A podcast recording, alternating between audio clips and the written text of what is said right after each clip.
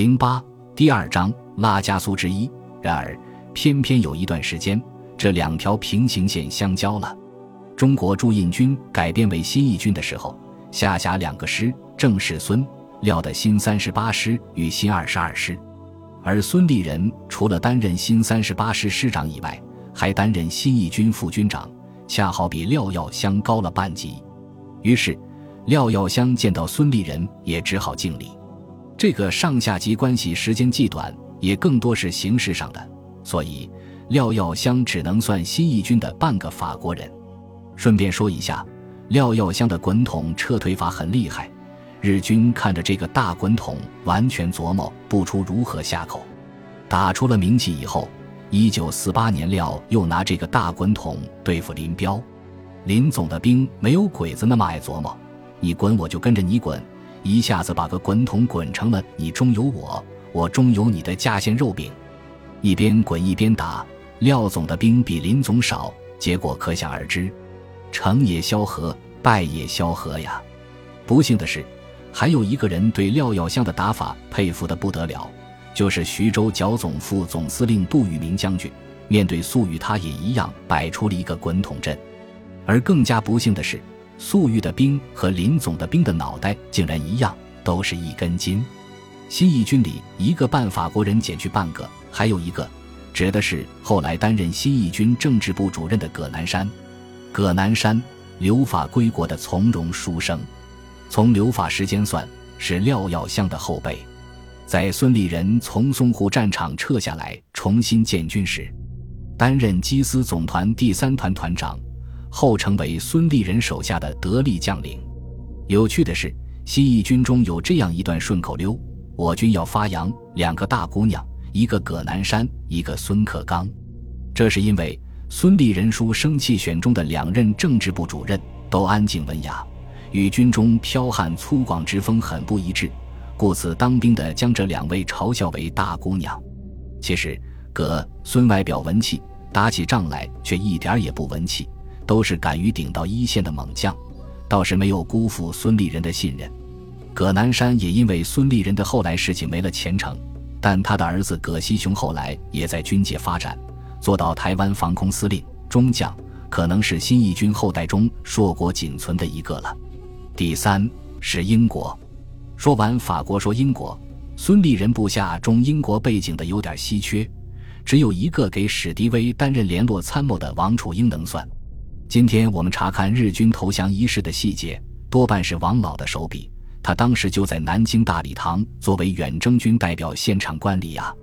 王楚英出身第十八军，正儿八经的土木工程系，怎么成了英国背景呢？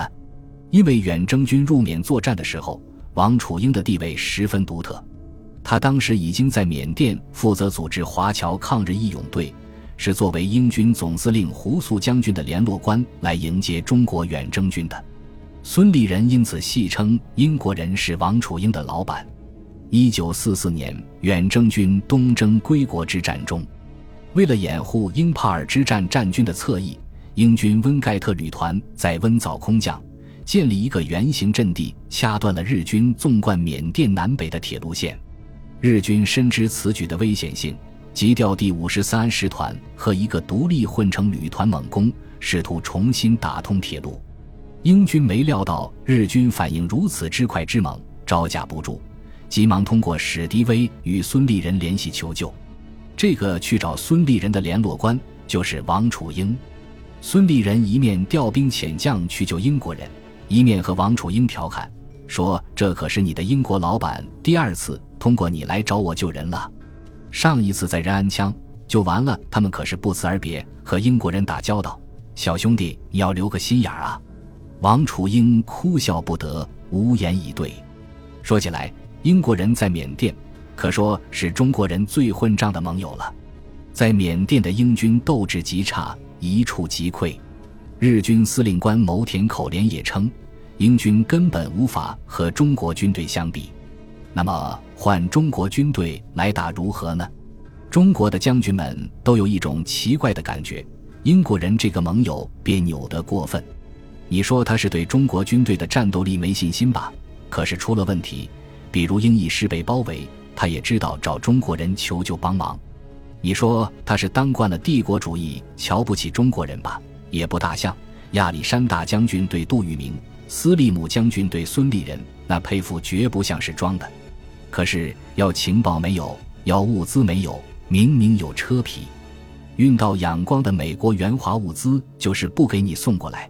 明明日本人还没来，先把中国即将驻守的地方烧砸一空，弄得没水、没电、没粮食，活像对友军搞三光。所有中国人设计的会战都因为英国人提前跑掉而无法打成，气得中国兵骂英国兵是人也大，马也大，就是跑起来像兔子。大家都有一个可怕的看法：这英国人遇上中国人和日本人打起来，怎么好像希望日本人赢呢？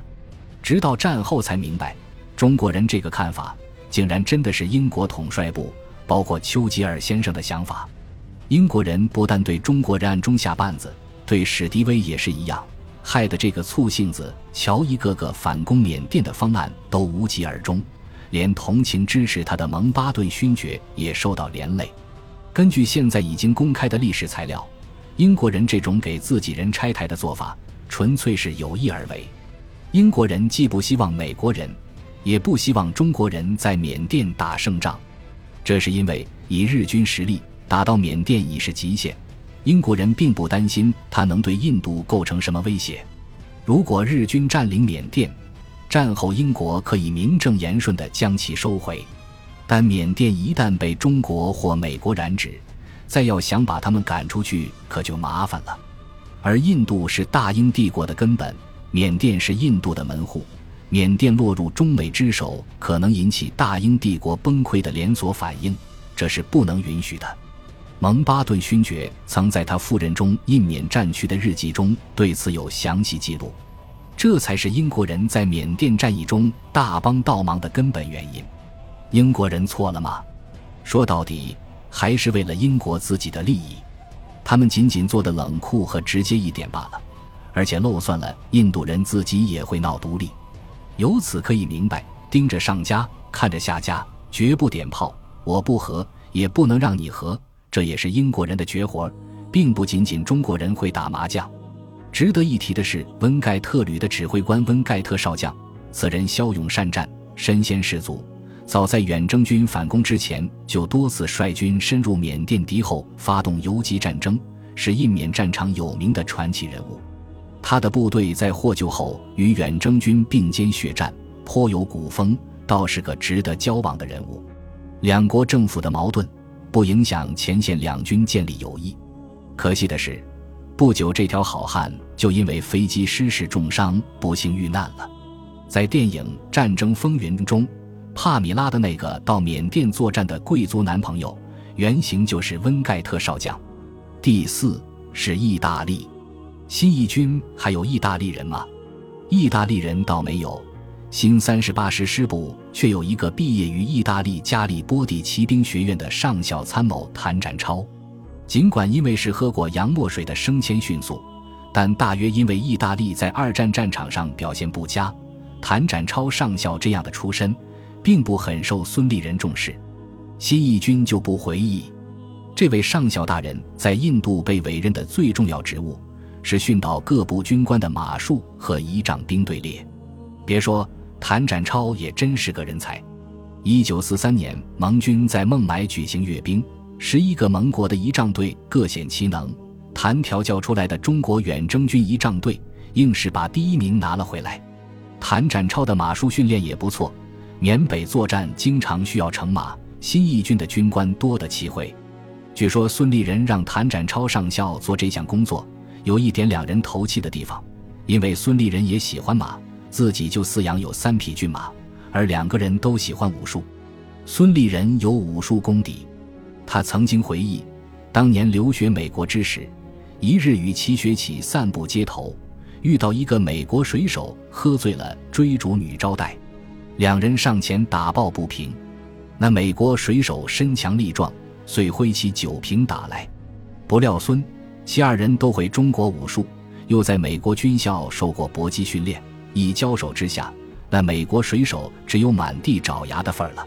饶有趣味的是，那水手被打得七荤八素之后，却站起来对着两人笑挑大指，满面佩服，直指女招待转身而去，意思是让给你们了。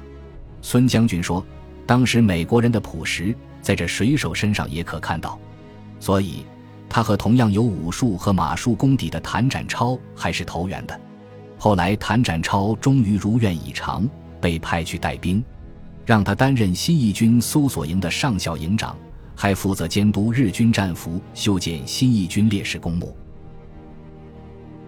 本集播放完毕，感谢您的收听，喜欢请订阅加关注，主页有更多精彩内容。